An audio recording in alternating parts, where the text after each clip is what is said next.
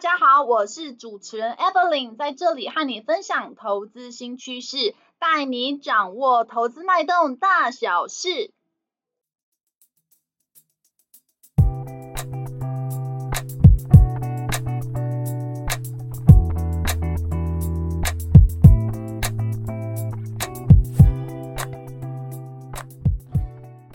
Hello，大家好，欢迎回到风投资。疯投资目前在 Apple Podcast、Mr. Bus、Google Podcast、s o n On 等平台都有上架。有定时聆听的观众朋友们，谢谢你们的支持。Mr. Bus 播放器呢，现在有开放申请 Podcast 节目免费推广。Evelyn 希望可以让更多人听见这个节目，触及更多用户。因为编辑团队呢会挑选适合的申请内容做推荐。包括啊用播放器的推播通知、官方账号的动态贴文等等。申请啊，条件之一就是在 Mixer Box 全能播放器 APP 上的节目评分至少要四点零颗星才能够申请。而且啊，目前只有使用 iOS 系统的粉丝听众才能进行评分，Android 系统的用户 Mixer Box 还会在筹备开发评分的功能。所以说，如果您使用的手机是 iPhone，麻烦您打开 Mixer Box 的播放器，并且搜寻到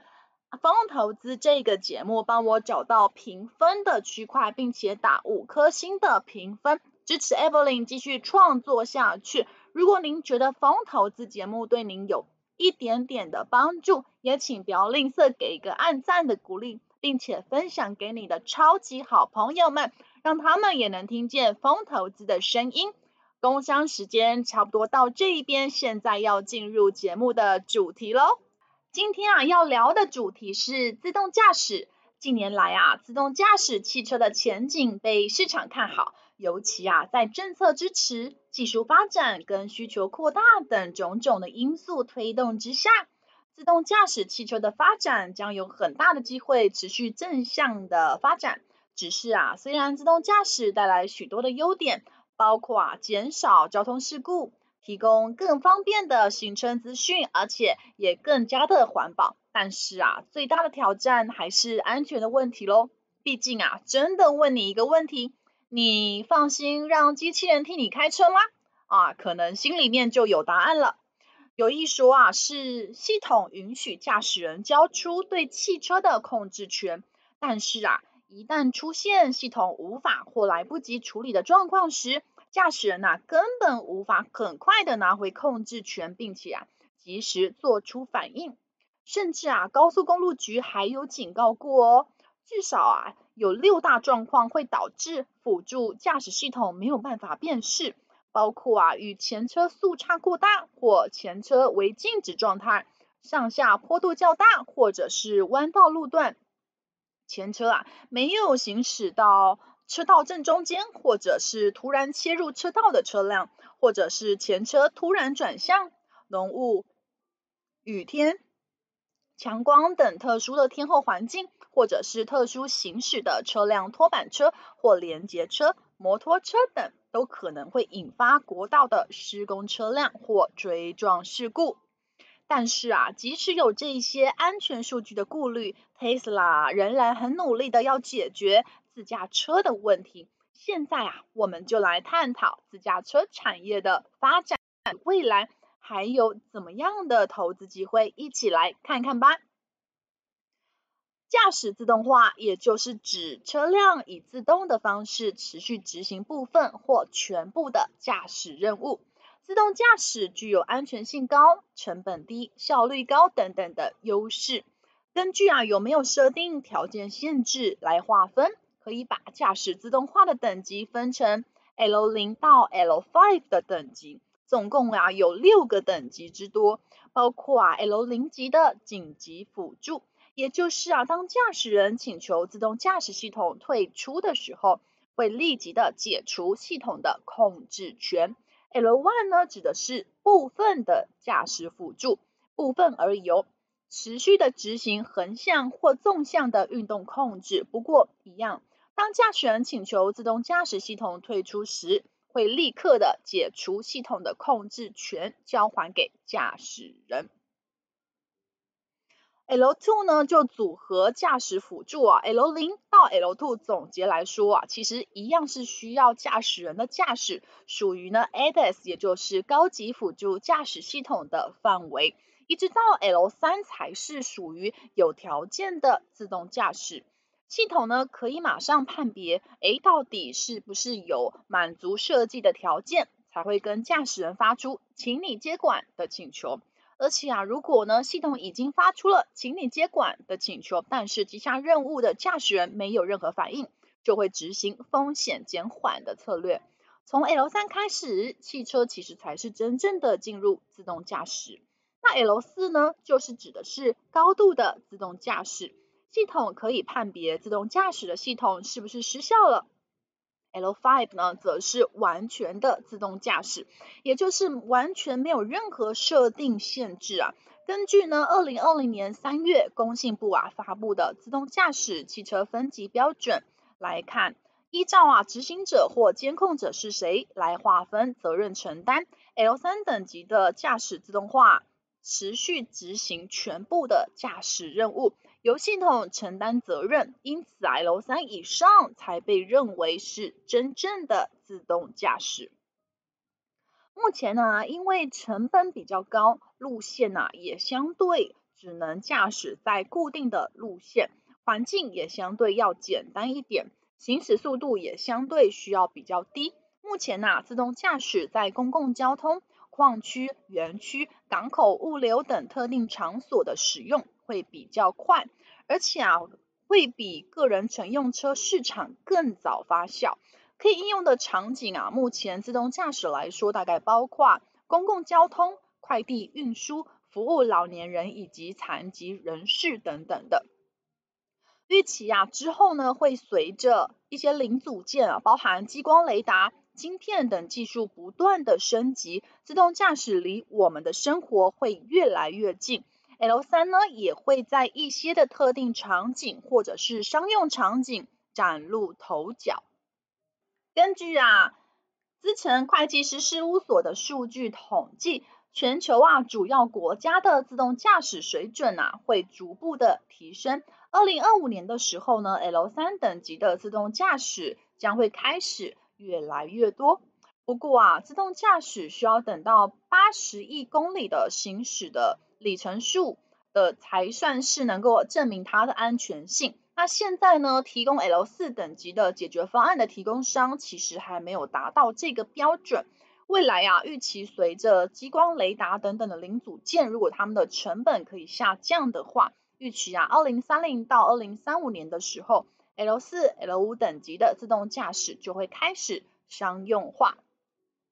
现在啊，全球主要的国家地区都从 L2 正要过渡到 L3，预期啊，到了二零二五年的时候啊，欧盟地区 L3 等级的车辆大概会占总销量的四个 percent。那美国地区呢，L3 等级的车辆啊，大概会占总销量的五个 percent。中国地区呢，L3 等级的车辆大概会占总销量的一个 percent，比欧盟、美国还要晚一些。日本呢也很跟得上趋势哦。日日本的地区啊，L 三等级的车辆大概占总销量的四个 percent。总结来说，呃，美国、欧盟跟日本地区在自动驾驶的水准呢是走在比较领先的。中国地区呢还需要再加紧脚步哦。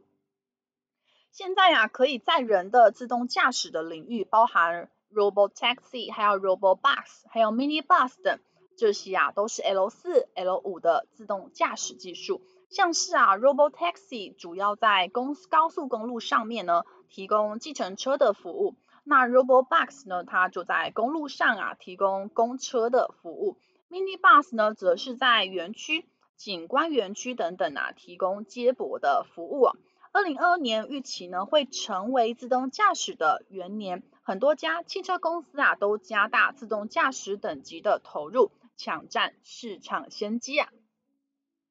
要发展自动驾驶的汽车啊，必须要要透过硬体的设备侦测周遭的环境跟状态，再利用软体的系统分析决策，这样呢才能推动自动驾驶啊步入 L 三及以上的等级。硬体啊也需要强大的车载晶片、摄像头、激光雷达、毫米波雷达等等呢。所以啊，所以要需要做非常多的功夫。那另外呢，还有另外一个选择，也就是你可以选择让道路变聪明一点。譬如说，你可以增加路边的侦测设备。包含你可以透过啊无线的通讯的技术传输讯息，那这样啊无形之中可以减少车子本身的制造成本，也可以弥补车子的感测盲区。车子啊就不用加装很多的车载传感器，但是啊你又可以有效的避免障碍物的影响哦。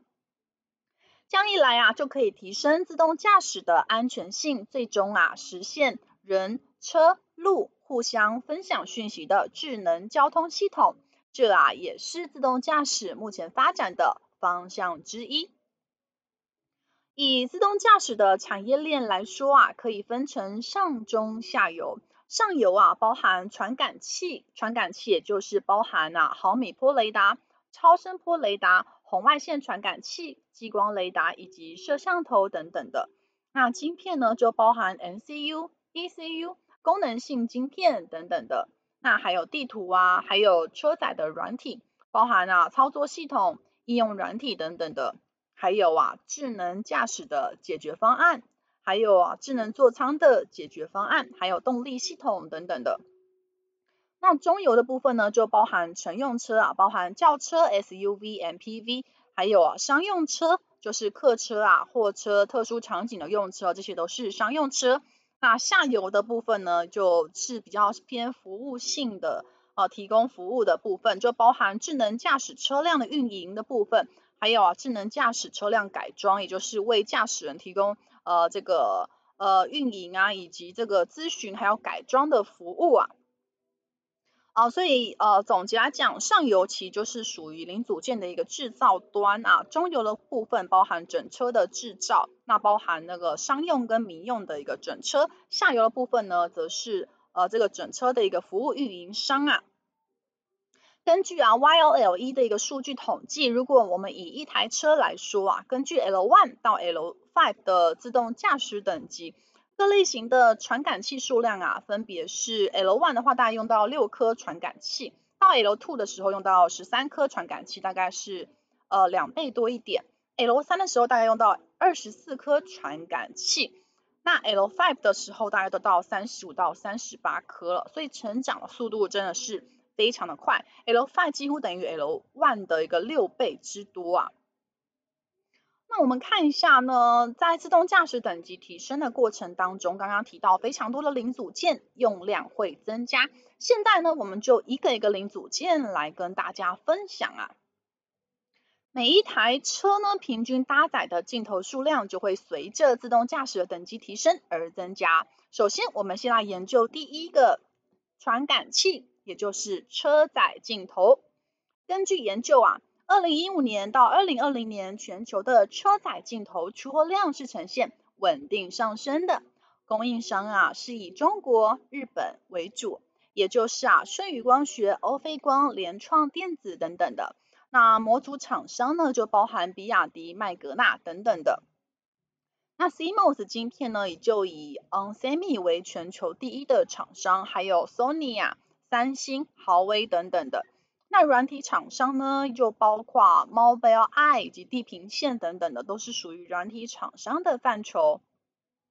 二零二零年到二零二五年的时候啊，全球车载镜头市场规模啊，预期会以年复合成长率大概十五点七 percent 的速度进行成长。也就是说，市场发展的前景是非常广阔的。镜头啊，收集的数据量其实比起雷达多更多。那现在啊，车载镜头的画素大概是以七百二十 P 或者是一千零八十 P 为主。那技术成熟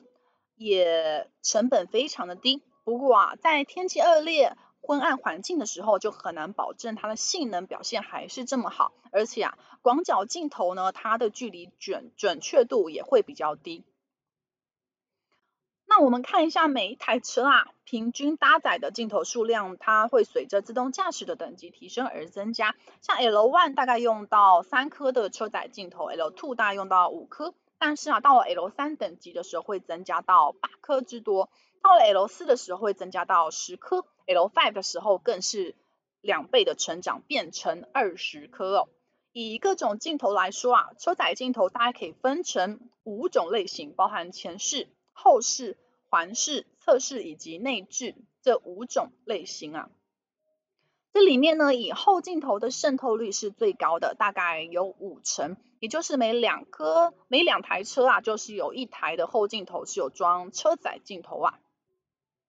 好，那接下来我们要聊的是超声波雷达。超声波雷达呢，它主要是用于计算跟障碍物之间的距离哦。这个呢，如果有在开车、有在使用停车辅助系统，就非常清楚了。也就是呢，超声波雷达它主要就发射并且接收超声波，它频率呢通常大于二十 k 赫兹，在空气中的波长一般呢是小于两公分，它可以用来呢以时间的长度计算跟障碍物之间的距离。使用超声波雷达的优点呢是它的频率比较高，波长比较短，方向性比较好，而且它不太会有绕射的现象。但是啊，缺点就是距离的讯息比较不精确。一般呢是比较适合用在不太要求精准度的场景啊，例如停车系统。超声波啊，一般可以用成两个用途做使用，包含啊，一个是安装在前后的保险杆上，那颗可以用来测量前后障碍物距离的倒车雷达，我们称之为超声波辅助的传感器。那另外一种超声波呢，它是安装在侧面。它可以用来测量跟侧边的障碍物之间的距离，我们称之为自动停车的辅助传感器。通常啊，一套汽车倒车雷达它需要安装四个超声波传感器哦。根据研究指出啊，二零二一年全球的超声波雷达市场规模大概是八十八亿美金，全球的安装量大概是五点五亿颗。但是啊，预计到了二零二二年，也就过了一年之后呢，这个市场规模就会增加到一百零二亿美金啊，安装量也会从五点五亿颗成长到六点四亿颗啊。全球的超声波雷达厂商也是以国外厂商为主，包含 Bosch、法雷奥以及尼赛拉等等的。另外呀，还有一个很重要的零组件就是毫米波，毫米波啊就是电磁波的别称啊。它的工作频率呢，介于三十到三百吉赫兹之间，波长呢也就在于一到十 millimeter 之间啊。毫米波雷达它透过射入波跟反射波的相减，可以得到两者之间相差的频率。透过啊这相差的频率高低，就可以得到障碍物的距离。毫米波雷达它可以用于的频段呢、啊，有包含二十四吉赫兹、六十吉赫兹。七十七吉赫兹以及呢，最大的是七十九吉赫兹。比较主流的车载毫米波雷达，它主要是用在中短距离的雷达。主要呢，它使用到的一个呢频段就是二十四的吉赫兹。那另外呢，比较长距离的雷达就是在七十七吉赫兹以上。因为啊，七十七吉赫兹这种呢，呃，长距离的雷达，它的性能、体积上都比较具有优势。它的测量速度啊，跟精度也比二十四吉赫兹高上三到五倍的一个呢幅度，带宽呢它也比较大一点，功率也更高，探测的距离也更远。因此啊，预期未来的趋势啊，会从这个中短距离的雷达呃往长雷达去迈进，也就是以后呢会从二十四吉赫兹逐渐往七十七吉赫兹去做演变。毫米波雷达它的优点呢、在于它不太受天气的影响，它在恶劣的天气之下也可以正常的工作，并且啊穿透烟雾、雨雪、灰尘的能力也比较强，而且啊探测距离也比较远，精度也比较高，因此啊被广泛的应用于探测车载的距离，像是啊自动紧急的制动、盲区的探测以及碰撞的预警等等啊。但是啊，毫米波雷达的缺点，它有缺点哦。它的缺点是它很难去分辨物体实际的颜色，它需要很多个雷达一起组合做使用，才有办法去分辨。而且啊，对行人的反射波比较弱，而且啊，还对金属表面是比较敏感的。因此啊，一个弯曲的金属表面呢、在毫米波雷达去辨识的时候，它会以为它是一个很大面积的一个表面，没有办法侦测到它是弯曲的，因此啊，在隧道里面的效果就不是很好。未来呀、啊，可能随着搭载毫米波雷达的车辆增加，诶，有可能呢，这个也有装毫米波，另外一个旁边的车子也有装毫米波的时候呢，相近频率的毫米波就会互相干扰，这会是一个问题，可能要解决哦。根据研调机构 Digitize 研究啊，全球毫米波雷达市场规模呢也呈现稳定的成长。呃，预期啊会从二零二一年的一百一十八亿美金成长到二零二二年的一百五十九亿美金。全球啊汽车毫米波雷达厂商啊主要啊也都是海外的厂商为主，第一大呢是 Bosch，它就拿下了全球呃三成毫米波雷达的市场。那现在呢其实还有啊最新的四 D 毫米波雷达。啊，它可以呢比传统的毫米波雷达多了一个讯息，就是高度的部分它可以侦测得到。另外呢，它还可以解析啊空中的天桥、路牌以及金属盖等等的，而且啊它可以辨识到传统很难去识别的小物体，也提升了探测距离跟性能的部分。它的性能呢可以媲美低线数的激光雷达，在 L 四或者 L 五等级的自动驾驶就可以呢发挥作用了。现在呀，有多家厂商，包含 Mobileye、华为这些新兴的玩家加入哦。以上啊，就是本集让机器人替你开车，自动驾驶离生活越来越近的内容。这一集啊，其实还没有呃分享完自动驾驶的一个内容。那在下一集，我们会再把自动驾驶这一块把它讲完哦。哦，风投资呢，陪伴您轻松小透气的时光，透过经验分享跟不同看法。帮助您节省宝贵的时间精力。我是主持人 Evelyn，如果有任何问题，请留言跟我们讨论，我们会再回复大家哦。另外，我有经营一个景泰蓝电商网站，名字叫做莹丰线上购物。最近呢，还有进行父亲节的活动哦，欢迎前往逛逛。卖场链接就在下方。